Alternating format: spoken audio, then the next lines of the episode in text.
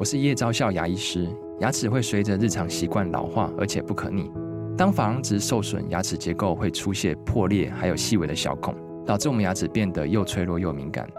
这边我真心推荐贝欧尼修复牙膏，内含 BioHAP 成分，搭配正确的刷牙习惯，经科学实证，可在两周有效让牙齿再矿化，修复受损珐琅质的细微小孔。相关资讯及购买通路，请参考资讯栏连结。热门财经议题、即时投资快讯、焦点新闻话题，陈凤欣与您同步掌握。欢迎收听《财经起床号》。Hello，各位听众，大家早！欢迎大家来到九八新闻台《财经起床号》节目现场，我是陈凤欣。一周国际经济趋势，在我们线上是我们的老朋友丁学文。Hello，学文早。哎，凤欣，各位听众，大家早安。我们先从这一期《经济学人》的关键字五个，我们来看一下几个我们可能平常没有注意到的新闻。对啊、呃，这一期这个《经济学人》杂志的关键字哦，在这一本杂志的第七页跟第八页，第一个关键字哦，可能大家就很陌生哦，叫纳卡共和国啊。啊那全名呢，其实又可以叫纳戈尔诺。卡拉巴赫共和国哦，那九月十九号，这一个高加索的国家哦，这个亚塞拜人在土耳其的支持下出兵攻击了这个地区哦，就是纳卡共和国哦。那这场危机呢，让前苏联国家对俄罗斯的威信更加的质疑。九月二十八号，这个地区的领导人进一步宣布，明年一月一号起会解散这个地区所有的机构跟组织哦，所谓的纳卡共和国会就此消失哦。那亚美尼亚的总理呢，也开始大声呼吁，国际社会应该谴责这个地区正在发生的种族清洗运动啊。那这是位在高加索地区一个啊宣称独立的自治共和国，国际公认呢，它是亚塞拜然的一部分。但又跟亚美尼亚有着紧密联系，你要从你要前往这里，只能通过亚马亚美尼亚进去哦。那一九九四年有个停火协议以来哦，亚美尼亚跟他的支持者俄罗斯，另外一边是亚塞拜然和他的支持者土耳其，就一直让这个地区处于冲突不断的一个混乱状态哦。那现在呢，这一次攻击破坏了这一个平衡状态哦。那第二个关键字呢是美国汽车业的罢工哦，九月二十六号。拜登出席了美国联合汽车工会啊 （UAW） 位于密西根州的罢工现场。那第二天啊，川普也到了这个地方，那目的就很明显了，因为他们都想要这个摇摆州的蓝领阶级的选票。底特律汽车工业有三个巨头哦，分别是福特、通用汽车和所谓的 Stellantis 啊。他们的合约在九月十四号到期，所以有一万三千名员工展开了针对性的罢工。双方呢持续在进行合约的谈判，不过在调薪幅度和福利制度方面啊，没有办法达成共识。所以汽车工会的罢工呢，正在严厉考验拜登引以为豪的拜登经济学哦。那第三个关键词哦是阿里巴巴。九月二十六号，阿里巴巴公告哦，他会分拆他旗下的智慧物流公司。菜鸟集团在香港上市，而且已经向香港的交港交所提交了上市的申请。那这次分拆之后啊，这个阿里巴巴会继续持有菜鸟百分之五十以上的股份，因此菜鸟还是阿里巴巴的子公司。菜鸟呢，基本上成立在二零一三年，董事长是蔡崇信，CEO 是万林。据阿里巴巴的财务报表啊，二零二一年。到二零二三年的啊财务年度总营收人民币五百二十七亿元、六百六十八亿元和七百七十五亿元哦。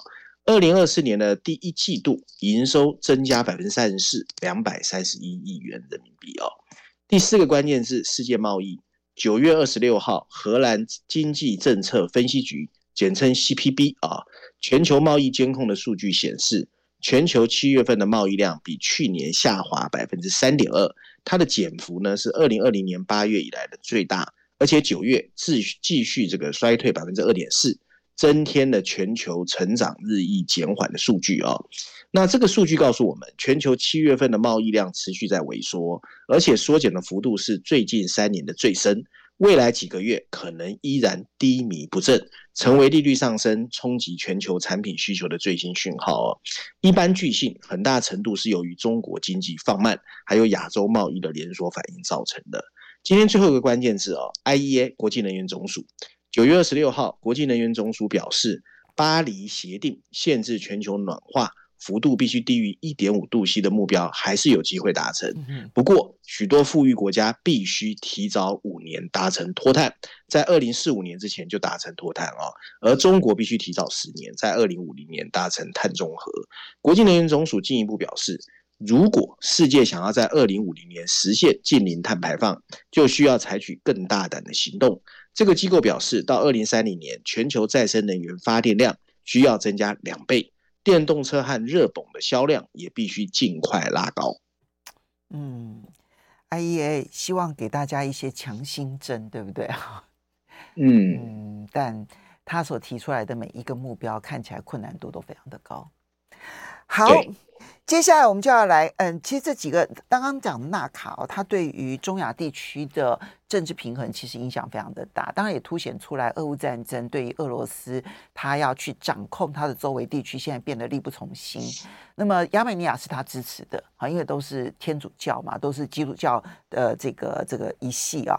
那么呃，而这个呃亚塞拜然呢是土耳其支持的，它是伊斯兰。这个纳卡飞地这件事情啊，其实征战多年。那亚塞拜然过去是受限于嗯俄罗斯，可是呢这一次呢他就大张旗鼓的袭击，很快的就完成了。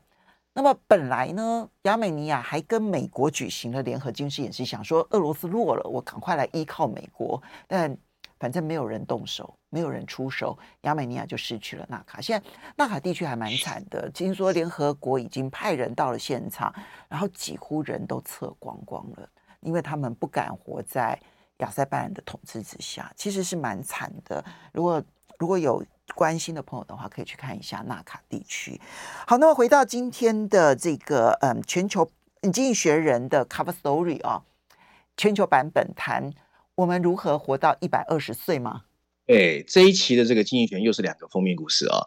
那欧美版本谈的是欧盟到底要不要扩容啊？不过我们今天选的是刚才凤馨说的全球版本哦，谈的是抗衰老的延缓啊，就是延缓老延缓老化啊。我们先看一下封面设计哦。那在封面设计上呢，金玉泉让我们在天蓝色的封底前，你会看到一个哦，戴着礼帽、穿着米色的西装，然后脚步看起来非常轻盈，跨过一个，我觉得是生命之门的一个老先生哦。然后上面有两排黑色的字体。大字写的是活到一百二十岁，小字写的是一个关于如何延缓老化的特别报道。那为什么叫特别报道啊？这一次经济学用了绪论第一篇之外啊，另外在第五十七页之后啊。有一个拥有啊、呃，由拥有经济学人三十一年资历的一个科技的资深编辑哦，他的名字叫 Joseph Carr 哦，带领团队撰写的八篇科技季刊的文章，所以是有一个科技季刊的.那科技季刊写的其实蛮专业的哦，蛮深入哦。里面呢有包括从什么肠道微生物啦、血液啦、卡路里、老化细胞，甚至基因的各种分析的角度哦，去告诉你为什么老化真的有可能延缓哦。那文章呢，基本上认为。延缓老化的努力正在得到回报。事实上，过去几个世纪哦，各种防止衰老的尝试一直被认为是江湖郎中的一种伎俩。他们会刻意宣扬，譬如说像什么汞啊、砷啊，或者各种草药、中药的功效，但最后往往带来的是一个灾难性的后果。终于哦，在经过多年的试错之后，所谓的长寿疗效的想法得到了突破。它的背后呢，其实是有一群非常专注而且充满热情的科学家。还有一些雄心勃勃的亿万富翁哦，投资哦，那甚至普通民众也开始加入这个行列。所以呢，我们会看到很多人认为，正确的生活习惯或者吃一些保健品，甚至健身，都可以让自己延年益寿哦。那活到一百岁，在今天已经变得不算稀奇。不过啦，人数还不多。在美国和英国，一百岁的老人大概占人口总数的百分之零点零三。如果延长寿命的努力可以达到哦。活到一百岁会成为一种常态，那活到一百二十岁可能会成为一个合理的愿望。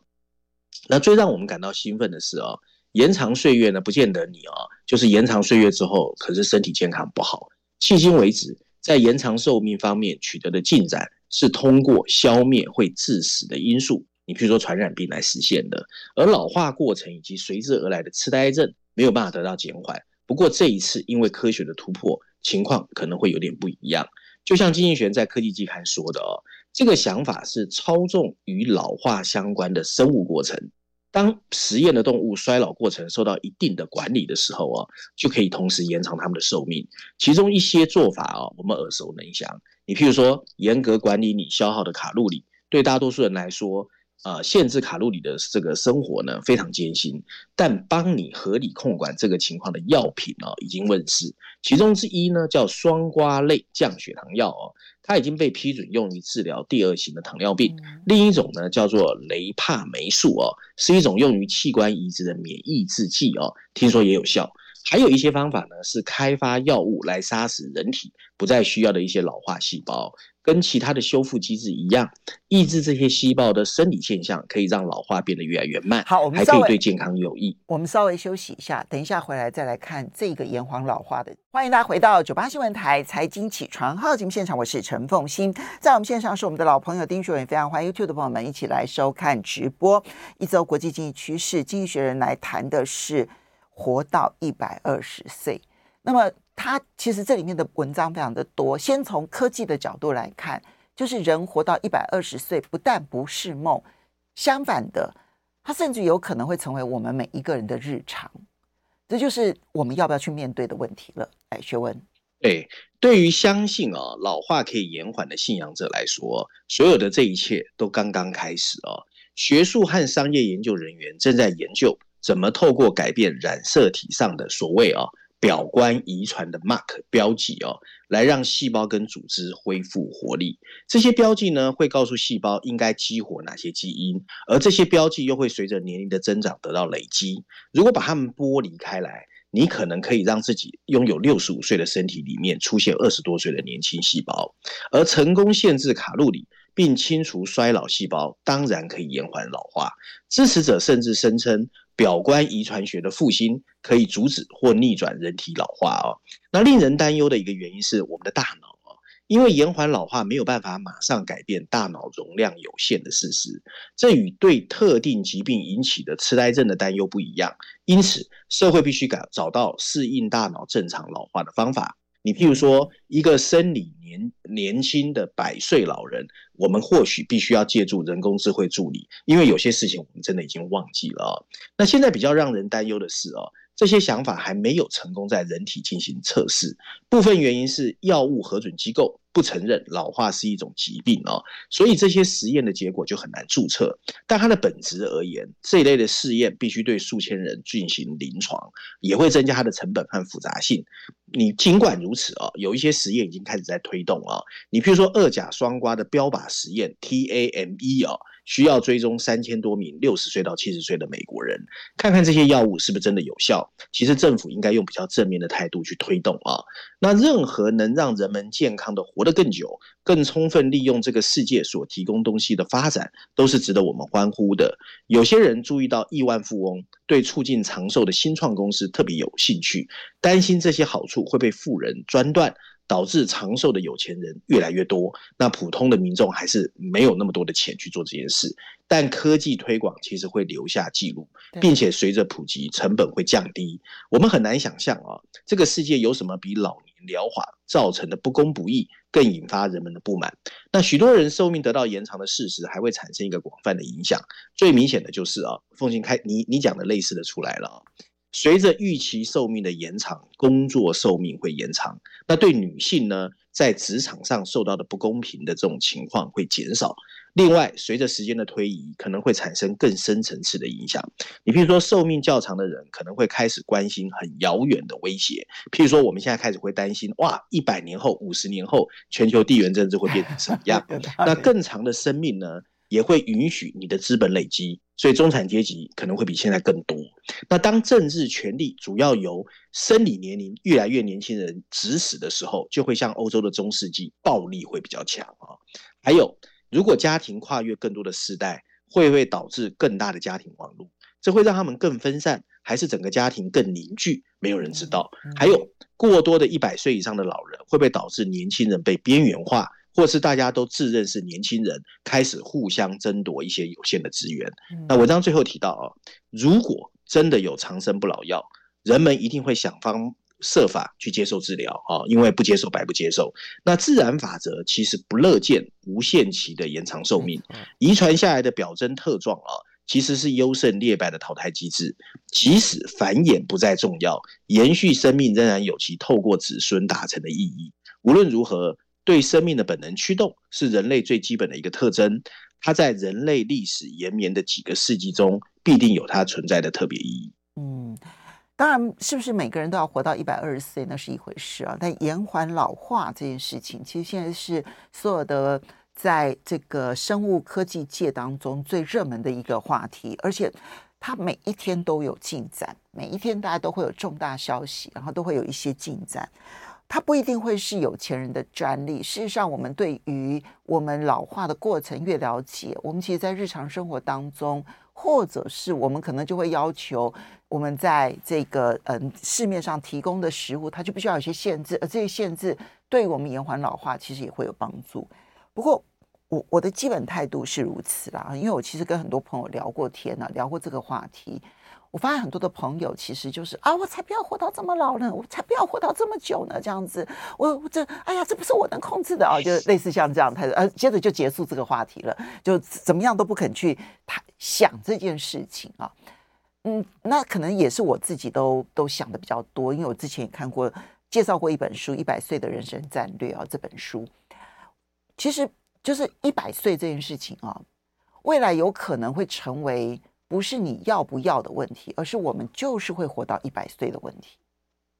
那你要这一百岁的时间如何的安排？那有很多很多的关卡要去注意。就是说，第一个，我当然我希望我健康到生命的最后一天，所以你的自我的身体管理是非常重要的。第二个部分就是你的财务安排是非常重要的。第三，你的人生意义跟你的人际关系是非常重要的，因为我们。正常的工作累积财富大概就是到六七十岁哈，这已经是目前比较常见的。那未来还有三四十年，你要怎么过？你是要真的就无所事事的过三四十年，然后你的财务安排又应该要如何的安排？我觉得这件事情它可以变成礼物，但它真的有可能会变成诅咒，就看你面不面对它，有没有做好准备。所以我们共勉之啊。学文，我们一直要聚会到一百岁啊！我是这样看这个这一次经济学选这个议题哦，因为大家如果有空看整本杂志哦，其实你会发现全世界非常非常非常的乱，乱的很乱，所以我觉得他是故意选这一篇，让我们稍微心情好一点点，这我的感觉啦。因为大家去看哦，他这一期哦，这个全世界现在很多东西都在大反转，那我们下一篇要谈的《伦敦金融时报》社论，就是另外一个大反转的国家，叫中国。好，我们现在就来看《伦敦金融时报》的社论，来谈对企业来说，与中国切开很难，这是怎么说呢？对对对对对，它其实啊，大家看标题会觉得说啊，这个东西不大家都知道吗？对商业来说，跟中国切开很难。补充标题写的是哦，他在呼吁西方哦，跨国企业。要有一个更明确，知道怎么去应对越来越难以看得懂的中国啊。那文章一开始，其实我不知道《奉信日报》这个消息啊，就是像上个礼拜，日本的野村国际香港分行的投资银行主管啊，叫王仲和，被限制离境啊。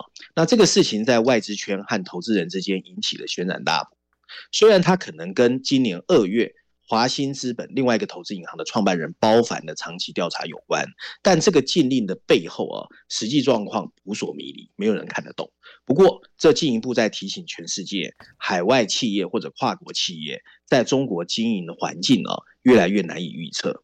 这项禁令呢，是在中国对外资企业进行越来越严格的审查之后出台的，其中包括五月份对所谓美国的顾问公司。Avision，还有 Bank Company，还有 Mintz 的突击调查，这些企业被指控无视国家安全风险，向海外传递了敏感的数据、哦。那在中国经营的不确定性越来越严重，这会增加加诸在跨国企业的压力，让跨国企业在地缘政治紧张局势不断升级的情况下，不得不寻求降低在中国经营上的风险。许多跨国企业开始选择把业务移到海外，或者。把中国的业务分割成各个独立的部门。事实证明啊，你要降低风险的 risking 非常难啊，尤其是对制造业而言，几乎没有哪个国家可以完全取代中国。跨国企业仍然必须依赖中国的供应商，这些供应商通常可以比全球其他地方以更低的价格投入。而缩减在中国的制造基地，又会导致生产成本的上升，还有竞争力的丧失。其中一个选择啊，很多人说叫中国加一哦，那就是你把中国的工厂保留住，但是同时把新的投资导向像东南亚或南亚这些国家。Apple 在印度在中国生产的 iPhone 十五就是一个典型的例子。可是 Apple 把制造业多元化到印度的努力也遇到了障碍啊。包括品质的控制和效率都出了问题。那最近有一个最新最新的新趋势啊，它的英文叫 China for China，就是中国为中国的新战略啊。这种战略呢，就是重新配置中国的业务，把中国的分公司只服务中国的内需市场。这个趋势呢，受到中国自身对待外国企业行为的推动，也受到西方政府压力的推动。这可能会让跨国企业不会受到中国监管行动的影响。供应链本地化呢，还可以减少对中国境外原材料的供的依赖，因为美国的制裁正在威胁这种做法。但对于制造业而言，为中国和非中国企业分别建立独立分开的供应链，就算你做得到，成本也会比你想的高。那最后一点就是服务业啊。尤其是那些在金融顾问或者 IT 领域的牵涉到数据的任何服务业，可能别无选择，只能走向这一个新的 China for China 的策略。今年夏天，北京实施了一个反间谍法，限制敏感数据的国际共享，这让很多跨国企业的服务业压力非常的大。所以我们看到，美国的红杉资本在今年六月决定把中国的业务拆为一个独立的实体。最近，另外一家也是美国很大的这个 venture capital 叫纪元资本 （GGV） 也决定跟进。还有 IBM 的前 IT 部门分拆出来的 Kindle，台湾翻译叫做呃秦达瑞，也计划剥离在中国的业务啊。可是最大的风险在于，分离出来的中国单位会脱离总部的监控，如此一来，不但更容易受到中国官方的影响，甚至随时可能被卷入不透明的中国经营方式啊。文章最后提到，因此。外国企业将在别无选择之下减少对中国的投资，北京政府也应该思考驱逐这些带来重要投资跟专业的企业是不是对的。但美国和欧洲政府也应该清楚了解，他们自己变来变去的立场正在给跨国企业带来压力。跨国企业董事会需要更清楚了解中国政策到底会往哪个方向变化，以便他们能够更好地制定长期的计划。去风险也许不是不能慢慢缓和，中美之间也许会稍微有一点点缓和，但现在的这种所谓大翻转的现象不会那么快或那么容易就消失不见。我们稍微休息一下，等一下马上回来节目现场了。欢迎大家回到九八新闻台财经起床号节目现场，我是陈凤欣，在我们线上是我们的老朋友丁学文，也非常欢迎 YouTube 的朋友们一起来收看直播。欧洲金融时报的社论提出了，就是现在的欧美企业提出的 China for China 的这样子的一个应变哦。之前是 China Plus 啊，就是在中国之外找供应链。那现在对于呢，在中国大陆的一些服务业，它的数据的部分 China for China 这样，但是。我觉得所有的企业在二十一世纪想要在取得之前的那一种呃确定感，已经是不可能了。我我不认为美国政府真的确定知道他的中国政策未来会怎么走，我不认为他知道。而中国大陆真的清楚他跟中美国之间的关系会如何变化吗？他也不清楚，因为这是一盘呃，这是一盘不断变幻莫测的围棋，谁都不知道下一手在哪里。我台湾得到了亚运围棋冠军，所以台湾 好像应该要知道。好，我们希望来，嗯、呃，接下来我们再来看到的是，我们先来谈的美国的债券值利率不断上升是如何影响到它的财政预算，这是经济学人提出的一个乌鸦警告了。没错，没错。其实现在全世界财经界最担心的就是哦，美国公债殖利率的进扬哦。那这个东西其实，凤馨，我不知道你记不记得，我们在节目中谈过好多次。从去年三月开始升息，我说大概十六到十八个月，就是一年半，效果会开始出来哦。那事实上就是现在这个时候啊，就是九月之后。就九月之后。对，那这篇文章呢，在序论第五篇，可是经济学人还用了美国版啊、呃，美国板块第三篇，还有财经板块第四篇、第五篇，所以也是重量级的，有四篇文章啊、哦。我们来看看他怎么说。他主要在标题就写得很白，他说现在全世界应该好好去关注华尔街，而不是只看华盛顿哦。也就是说，财经的问题可能是下一个美国最头痛的问题哦。然后文章一开始就告诉我们啊，十月一号。美国联邦政府又可能，那大概凤馨跟我们说已经解除了，又可能要 shut down 啊，就是呢，员工开始休假，而且冻结非必要的付款。不过，抛开所谓的公共退休金和医疗保健这些强制性的支出，美国现在真正最大的问题是预算问题，对，而且每个月都在恶化啊。我们要了解为什么呢？需要关注的已经不是华盛顿，而是华尔街的 bond market，就是债券市场。本来哦。美国政府过去十年的借贷成本就已经上升到了百分之四点六，这是二零零七年以来的最高，就是过去十五年以来的最高。而公债殖利率在今年春天以后持续在往上走。上一次殖利率这么高的时候，联邦政府的债务占 GDP 大概是百分之三十五。大家知道现在是多少吗？百分之九十八。也就是说呢，利率上升对美国预算造成的痛苦是之前的三倍之多，因此最新的官方数据告诉我们，今年美国联邦政府需要花费 GDP 的百分之二点五来偿还债务，这个数字在十年内已经翻了两倍啊！到二零三零年，就是七年后，这笔费用会达到百分之三点二，这将是美国历史的新高，而且比当年度的国防预算支出的成本还要高。即使这个估计过于乐观，因为它是在债券市场走势之前，就是往上走之前做出来的。那个时候的十年期公债殖利率还在百分之四以下。如果把现在的百分之四点六也算进去，按照曼美国纽约曼哈顿一个智库过去做的一个模型估计哦，除非征税或削减支出，否则美国到二零五一年当前的利率水准。会导致美国的债券利息消耗将近一半的联邦税收的收入，就是收来的税有一半就要还债了啊。那现在的拜登政府的赤字早就超过了百分之七，而百分之七是什么意义啊？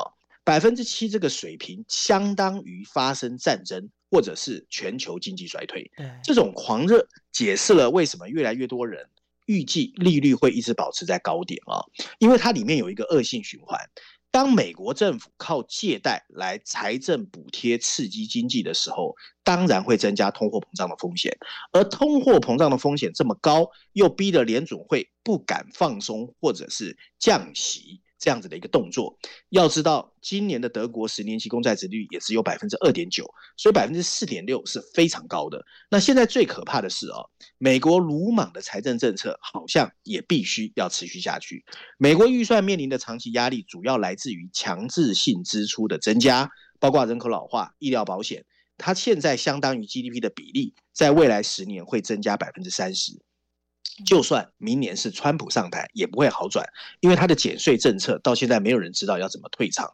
如果美国政治人物继续表现的好像，就算借贷成本上升，赤字再高，他们都不在乎，他们最终会发现。自己会面临一个非常令人难以接受的选择，你要么选择让美国长期的紧缩，要么就是迫使美国联准会在这种预算压力之下持续做出不合常理的货币政策。反正现在的美国就是死皮赖脸，一副只顾眼前不管将来谁生谁死的一个表情。嗯。基本利率啊，就呃联邦呃联邦基准呃联邦资金利率啊，就是联准会所设定的这一个利率了。它其实只是美国公债殖利率的指标之一啊，它并不是唯一影响因素。终究供需关系还是影响市场的价格。所以，当你美国政府的赤字越多，要发行越来越多的公债，其结果就是呢，市场的公债非常的多，但是买的人可能没有那么多的情况之下。那你的价格就会降低，你的殖率就会不断的往上升，而殖率不断的往上升，这会让美国政府他用旧新债然后去还旧债的时候，因为旧债总会有到期的时候啊，你之前发的债如果只要超过呃两年期的，超过一年期的，那都那那其实利率其实都是在很低的水准的时候发行的，可现在利率很高啦，你都要用百分之五、百分之四点六以上、百分之五的利率来借新债。而你的旧债可能只有百分之二、百分之三，那你现在是百分之五，那那你的负担当然就，就算你的债务不增加，你的负担都增加了，更何况你的债务还在增加，所以这是一个大问题啦。嗯、那那个影响所及哦，我觉得还不只是华尔街，那全世界的金融市，全世界每一个人都会受影响。好，来。接下来再来看到的是欧美版本的 Cover Story，我们最后剩大概三分钟的时间来看一下这一个，因为他谈的主要是欧盟。对对对，我简单跟大家 summary 一下哦。那这一次经济学也是用了三篇文章哦，分别在序论第二篇、欧洲板块第一篇，还有欧洲板块的查理曼专栏哦。他主要当时站在他觉得欧盟要扩容啊，他觉得有九个国家要进来是好事哦。那文章一开始就告诉我们哦。现在距离第二次世界大战结束已经七十年了，可是一个新的战争挥之不去哦。他说的就是俄乌战争。那现在大家都在关注的是欧盟到底要不要接纳有九个申请加入欧盟的新成员？这里面当然有乌克兰，还有一些饱受战争蹂躏的西巴干巴尔干地区的国家，乔治亚和摩尔多瓦这些国家哦。那经济学人认为欧盟应该有三个。承诺要做出来，对全世界是好的。他呼吁的第一个承诺就是，你应该给这些申请国正面接纳的讯息，只要他们愿意改革，你就应该让他进入欧盟。第二个承诺就是，欧盟本身的内部改革不应该拖延那些准备加入的国家。那欧盟不应该在改革内部秩序的时候关上大门。最后最重要的呼吁就是哦，你要从过去的欧盟中学习。你譬如说匈牙利和波兰加入后有违反欧盟的规范，那你要有惩罚机制，因为现在欧盟没有惩罚机制。那文章最后就是告诉我们，总而言之，经济学人相信欧盟有能力应对所有的不确定，并强调紧随乌克兰战争后面就是美国的孤立主义，所以欧盟必须自己赶快站起来，让欧盟拥有变得更大更好的动力，而且这件事事不宜迟。嗯。你觉得他对于欧盟的信心？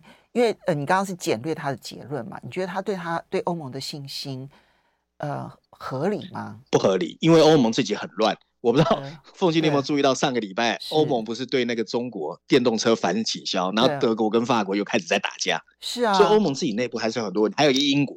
英国到底是会不会又重新加入？也有很多人在猜嘛。对，所以我觉得欧盟自己的问题就很大了。对，它其实，在每一件事情上面，大概都会有不同的国家基于他们不同的利益，采取不同的基本看法。你。你你比如说电动车其实是其中的一个例子。然后最近因为斯洛伐克才刚刚选举完，斯洛伐克它也是北约也是欧盟的成员国，但是他现在选出了一个亲俄罗斯的一个政党，然后为主。那他们现在组成的联合政府可能也相对亲俄罗斯。然后你再看到波兰，因为十月十五号他们要国会大选，选出来的结果会如何，我们现在不知道。但是选完之后会不会改变立场，这也是要观察。所以。要团结有一点点难呐，要非常谢谢学文，也要非常谢谢大家了。